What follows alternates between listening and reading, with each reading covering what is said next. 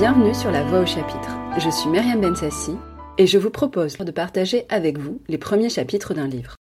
Pour ce mois de mars historiquement consacré aux femmes, j'ai souhaité sortir du sentier de la fiction pour m'aventurer du côté des essais. Comme on le voit bien dans l'ouvrage Autrice, ces grandes effacées qui ont fait la littérature, les femmes se sont essayées à tous les genres. Et l'essai théorique leur a permis notamment au XVIIe siècle d'aborder la question de l'égalité des sexes et l'émancipation des femmes. J'ai donc souhaité lire Marie de Gournay, dont l'histoire n'avait retenu jusqu'alors que son rôle de correctrice et éditrice de Montaigne, et l'a surnommée la fille d'Alliance de Montaigne. Son court essai est de nos jours, il faut le dire, assez difficile à lire. La langue employée est une langue très érudite, dont certains mots ont disparu de notre vocabulaire. Et les références à la philosophie et à la théologie forment la majeure partie de la thèse. Cependant, ce qui fait la difficulté de la lecture en fait aussi sa richesse, et il en ressort de nombreuses phrases à méditer. Voici donc l'égalité des hommes et des femmes.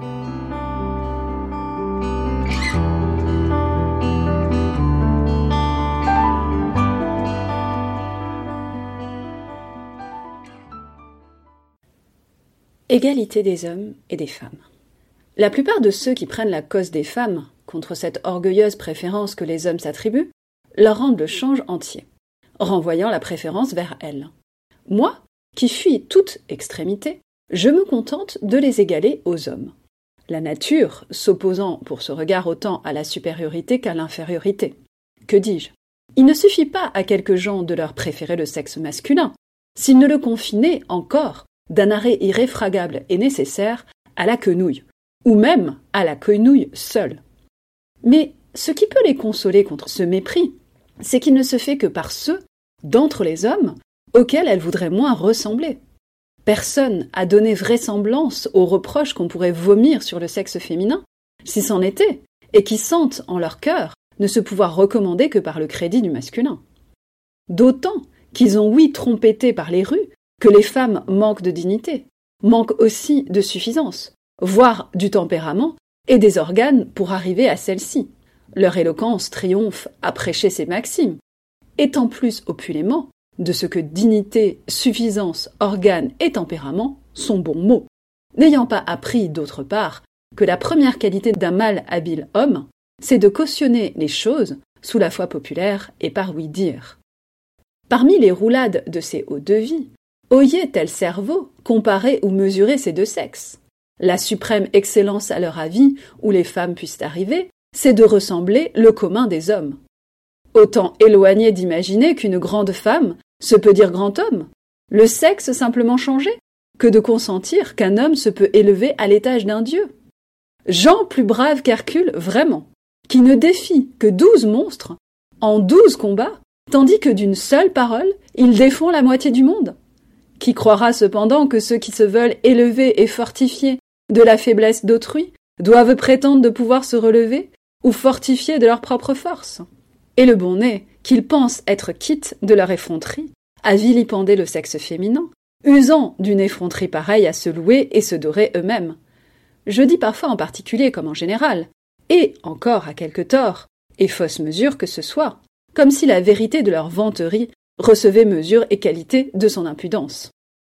Et Dieu sait si je connais de ces joyeux vanteurs, et dont les vanteries sont tantôt passées en proverbes, entre les plus échauffés au mépris des femmes, mais quoi? S'ils prennent droit d'être galants et suffisants hommes, de ce qu'ils se déclarent tels comme par édit, pourquoi ne rendront-ils les femmes bêtes par le contre-pied d'un autre édit? Il est raisonnable que leur boule aille roulant jusqu'au profond de sa route.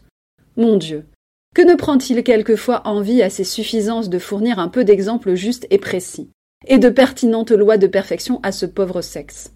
Et si je juge bien, soit de la dignité, soit de la capacité des dames, je ne prétends pas, à cette heure, de le prouver par raison, puisque les opiniâtres les pourraient débattre, ni par exemple, pour ceux qui sont trop communs, ou bien seulement par l'autorité de Dieu même, des pères arc-boutants de son Église, et de ces grands philosophes qui ont servi de lumière à l'univers. Rangeons ces glorieux témoins en tête, et réservons Dieu, puis les saints pères de son Église au fond, comme le trésor. Platon, à qui nul n'a débattu le titre de divin, et conséquemment Socrate, son interprète et protocole en ses écrits, si n'est la même celui de Socrate, son plus divin précepteur, leur assigne même droit, facultés et fonctions en leur république et partout ailleurs. Les maintiennent en outre avoir surpassé maintes fois tous les hommes de leur patrie. Comme en effet, elles ont inventé partie des plus beaux arts, notamment les caractères latins, ont excellé, ont enseigné cathédralement et souverainement, par-dessus les hommes, en toutes sortes de perfections et vertus, dans les plus fameuses villes antiques, entre autres Alexandrie, première cité de l'Empire, après Rome. Hypatie tint ce haut bout en un siège si célèbre. Mais que fit moins en Samothrace, Thémistocléa, sœur de Pythagore, sans parler de la sage Théano, sa femme, puisqu'on nous apprend qu'elle lisait comme lui la philosophie, ayant eu pour disciple ce frère même, qui pouvait à peine en toute la Grèce trouver des disciples dignes de lui. Qu'était-ce aussi que Damo, sa fille, dans les mains de laquelle, en mourant, il déposa ses commentaires, et le soin de diffuser sa doctrine, avec ses mystères et cette gravité dont il avait usé toute sa vie. Nous lisons en Cicéron même, le prince des orateurs, quel lustre et quelle vogue avait à Rome et près de lui l'éloquence de Cornelia, mère de Gracque, et plus, celle de Laélia, fille de Caius, qui est à mon avis Sylla. Mais Athènes, cette auguste reine de la Grèce et des sciences, serait-elle seule entre les chefs des villes, qui n'eût point vu les dames triompher au suprême rang des précepteurs du genre humain, tant par des écrits illustres et plantureux que de vive voix? Arrêtée, fille d'Aristippe, acquis en cette noble cité cent dix philosophes pour disciples, tenant publiquement la chaise que son père avait quittée par la mort. Et comme elle eut en outre publié plusieurs excellents écrits, les Grecs l'honorèrent de cet éloge, qu'elle avait eu la plume de son père, l'âme de Socrate, la langue d'Homère. Je ne spécifie ici que celles qui ont lu publiquement au lieu plus célèbre, et avec un lustre éclatant, car ce serait chose ennuyeuse, par son infinité, de nombrer les autres grands et doctes esprits des femmes. Et pourquoi la seule reine de Saba? Alla-t-elle adorer la sagesse de Salomon, mais encore à travers tant de mers et de terres qui les séparaient? Sinon parce qu'elle la connaissait mieux que tout son siècle Ou pourquoi la connaissait-elle mieux que par une correspondance de sagesse, égale ou plus proche que toutes les autres? C'est en continuant ainsi l'estime et la déférence que les femmes ont mérité que ce double miracle de nature précepteur et disciple, nommé à l'entrée de cette section, ont cru donner plus de lustre à des discours de grand poids, s'ils les prononçaient en leurs livres par la bouche de Diotime et d'Aspasie. Diotime, que ce dernier ne craint point d'appeler sa maîtresse et préceptrice en quelques-unes des plus hautes sciences, lui précepteur et maître du genre humain. Ce que Théodoré relève si volontiers en l'oraison de la foi, ce me semble qu'il paraît bien que l'opinion favorable au sexe lui était fort plausible. Voyez, de plus, la longue et magnifique comparaison que ce fameux philosophe Maxime de Tyr fait de la méthode d'aimer du même Socrate à celle de cette grande Sappho. Combien aussi ce roi des sages se chatouille-t-il d'espoir d'entretenir en l'autre monde la suffisance des grands hommes et des grandes femmes que les siècles ont portés Et quel délice se promet-il de cet exercice?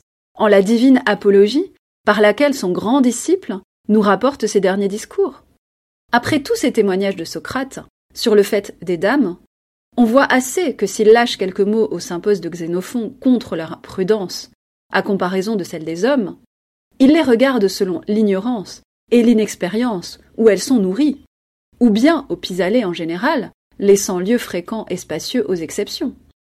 À quoi les deviseurs dont il est question ne s'entendent point Pour le regard de Platon, on nous récite encore qu'il ne voulait pas commencer à lire que l'Asténéia et Axioté ne fussent arrivés en son auditoire, disant que cette première était l'entendement, cette autre la mémoire, qui saurait comprendre et retenir ce qu'il avait à dire. Que si les dames arrivent moins souvent que les hommes au degré de l'excellence, c'est merveille que le défaut de bonne instruction, et encore l'affluence de la mauvaise expresse et professoire, ne fasse pis, les gardant d'y pouvoir arriver du tout. S'il le faut prouver, se trouve-t-il plus de différence des hommes à elles que d'elles à elles-mêmes, selon l'institution qu'elles ont reçue, selon qu'elles sont élevées en ville ou village, ou selon les nations? Et donc, pourquoi leur institution aux affaires et aux lettres à l'égal des hommes ne remplirait-elle cette distance vide? Qui paraît ordinairement entre les têtes des mêmes hommes et les leurs, vu mêmement que l'éducation est de telle importance qu'un de ses membres seuls, c'est-à-dire le commerce du monde, abondant aux françaises et aux anglaises, et manquant aux italiennes, celles-ci sont de gros en gros, de si loin surpassées par celles-là. Je dis de gros en gros, car en détail, les dames d'Italie triomphent parfois, et nous avons tiré des reines et des princesses qui ne manquaient pas d'esprit. Pourquoi vraiment la nourriture ne frapperait-elle ce coup de remplir l'intervalle qui se voit entre les entendements des hommes et des femmes?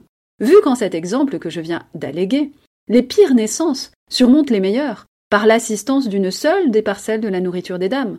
Je dis ce commerce et cette conversation. Car l'air des Italiennes est plus subtil et propre à subtiliser les esprits que celui d'Angleterre ni de France. Comme il paraît en la capacité des hommes de ce climat italien, confrontés communément contre celle-là des Français et des Anglais. Quoique j'ai touché cette considération entre autres endroits, l'occasion m'oblige à la retoucher en ce lieu sur un sujet différent. Plutarque, en l'opuscule des vertueux faits des femmes, maintient que la vertu de l'homme et de la femme est même chose. Sénèque, d'autre part, publie aux consolations qu'il faut croire que la nature n'a point traité des dames ingratement, ou restreint et raccourci leur vertu et leur esprit, plus que les vertus et les esprits des hommes, mais qu'elle les a doués de pareille vigueur et de facultés pareilles à toute chose honnête et louable. Voyons ce qu'en juge après ces deux, le tiers chef du triumvirat de la sagesse humaine et morale en ses essais. Il lui semble, dit-il, et s'il ne sait pourquoi, qu'il se trouve rarement des femmes dignes de commander aux hommes. N'est-ce pas les mettre en particulier à l'égale contrebalance des hommes et confesser que s'il ne les y met en général, il craint d'avoir tort? Bien qu'il peut excuser la restriction sur la pauvre et disgraciée façon dont on nourrit ce sexe, n'oubliant pas, au reste, d'alléguer favorablement, en autre lieu de son même livre, cette autorité que Platon, leur départ en sa République, et qu'Antisthène niait toute différence au talent et en la vertu des deux sexes. Quant au philosophe Aristote, remuant ciel et terre, il n'a point contredit l'opinion qui favorise les dames, s'il ne l'a contredite en gros, à cause de la mauvaise institution, et sans nier les exceptions. Partant, il l'a confirmé, s'en rapportant, sans doute, aux sentences de son père et grand-père spirituel, Socrate et Platon. Comme à chose constante et fixe, sous le crédit de tels sages, par la bouche desquels, il faut avouer, que le genre humain tout entier, et la raison même, ont prononcé leur arrêt. Est-il besoin d'alléguer infini autres esprits anciens et modernes, de noms illustres, ou parmi ces derniers, Erasme, Policien, Boccace, le Tasse aux œuvres qu'il écrit en prose, Agrippa, cet honnête et pertinent précepteur des courtisans, et tant de fameux poètes, si opposés tous ensemble aux mépriseurs du sexe féminin, et si partisans de ses avantages, aptitude et disposition à tout office et à tout exercice louable et digne. Les dames en vérité se consolent de ce que ces écrieurs de leur mérite ne peuvent prouver qu'ils soient habiles gens.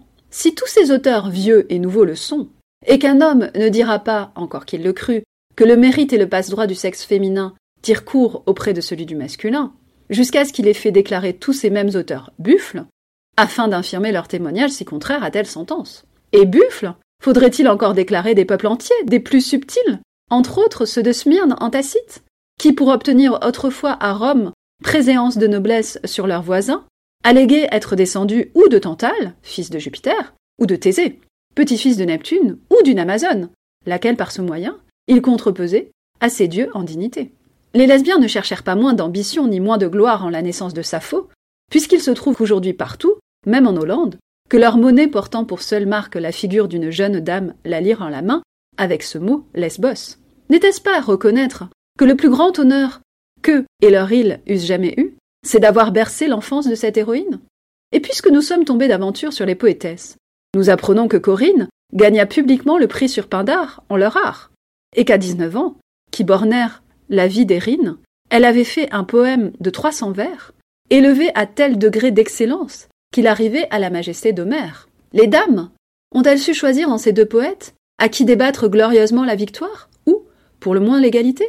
Pour le regard de la loi salique, qui prive les femmes de la couronne, elle n'a lieu qu'en France, et fut inventée au temps de Pharamond, pour la seule considération des guerres contre l'Empire, duquel nos pères secouaient le joug, le sexe féminin étant vraisemblablement d'un corps moins propre aux armes, par la nécessité du port et de la nourriture des enfants. Il faut remarquer encore néanmoins que les pères de France, ayant été créés en première intention comme une espèce de parsonnier des rois, ainsi que leur nom le déclare, les dames péresses de leur chef ont séance, privilèges et voix délibératives partout où les pères en ont, et de même étendue.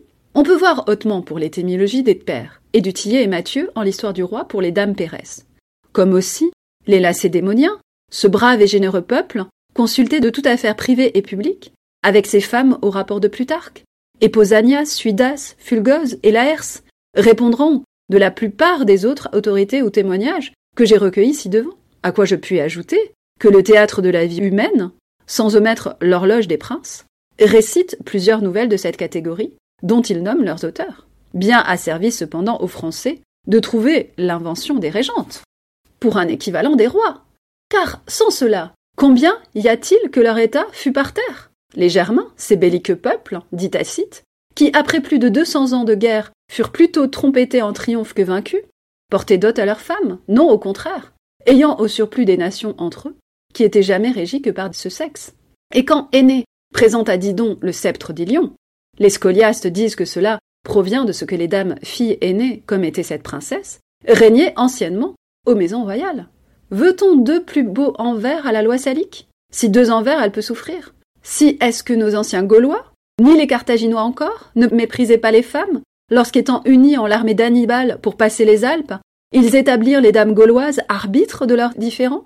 Que si les hommes dérobent à ce sexe en plusieurs lieux sa part de meilleurs avantages, ils ont tort de faire un titre de leur usurpation et de leur tyrannie, car l'inégalité des forces corporelles, plus que de spirituelles, ou des autres branches du mérite, est facilement cause de ce larcin et de sa souffrance. Forces corporelles, qui sont vertus si basses que la bête en tient plus par-dessus l'homme que l'homme par-dessus la femme. Et si ce même historiographe latin nous apprend qu'où la force règne, l'équité, l'intégrité, la modestie même sont les attributs du vainqueur, s'étonnera-t-on que la prudence, la sagesse, et toutes sortes de bonnes qualités en général soient les attributs de nos hommes, privativement aux femmes?